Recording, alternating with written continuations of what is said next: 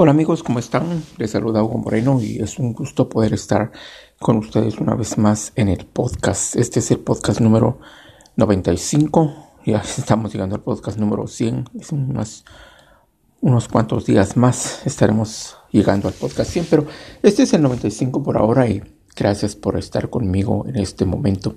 Quiero compartirles una preciosa palabra. Eh, estoy consciente de Estamos conscientes de la situación que se está viviendo actualmente en el mundo. No solamente en este momento, sino siempre el mundo ha tenido sus diversos momentos de crisis, casi siempre. Si no es una cosa, pues es otra. Y siempre han habido crisis en el mundo. Así que tenemos que aprender a, a ir saliendo adelante a pesar de todo eso. Dice la palabra del Señor en 1 Corintios capítulo 2 y versículo 9.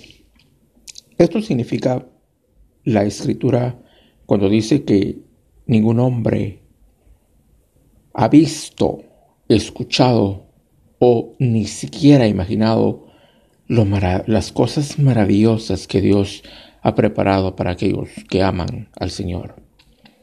Qué preciosa esta palabra, ¿verdad? Los sueños de Dios para tu vida son mucho más grandes que los sueños que tú tienes. Dios tiene grandes cosas en tu futuro que van a, no, no sé cómo explicarlo, van a sacudir tu mente. Tú no te puedes imaginar los lugares a donde Dios te quiere llevar, las personas que vas a conocer, los niveles que vas a alcanzar. Dice la palabra que si tú piensas que has alcanzado tus límites, es mejor que lo pienses de nuevo, porque Dios está a punto de hacer cosas nuevas en tu vida. Viene la abundancia, viene lo más que suficiente. Cualquiera que sea el nivel donde estés en este momento, prepárate porque otro nivel viene. Cosas que, dice la palabra, cosas que ojo no vio, ni oído escuchó, ni ha subido al corazón del hombre, son las que Dios tiene preparadas para los que le aman. Ahora, yo sé que hay muchos que están diciendo, ah, es que eso es lo que la gente quiere oír. Para esa gente no viene esto, porque eso viene para el que cree para el que confía, para el que espera en Dios. Dios hizo al hombre con el propósito de que el hombre disfrutara la vida, no, que, no con el propósito de que el hombre viniera a sobrevivir en la vida.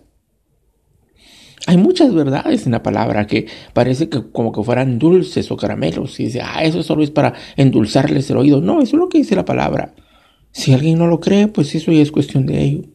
Pero si tú lo crees y caminas con esa convicción, realmente de que esa es tu identidad como hijo de Dios, que tú eres lo que Dios dice que eres y no lo que la gente dice que eres.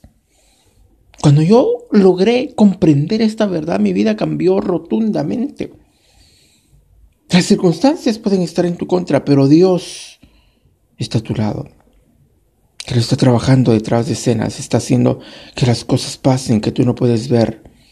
Pero debemos mantenernos creyendo, debemos manteniéndonos, manteniéndonos haciendo las cosas bien, trabajando con una buena actitud. Dios es nuestra fuente. Hablaba de esto en el podcast anterior.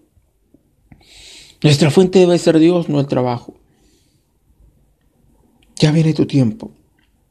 Dios le va a dar tanto placer en prosperarte. Su favor está contigo. Tú tienes que creer eso y tienes que caminar en esa convicción.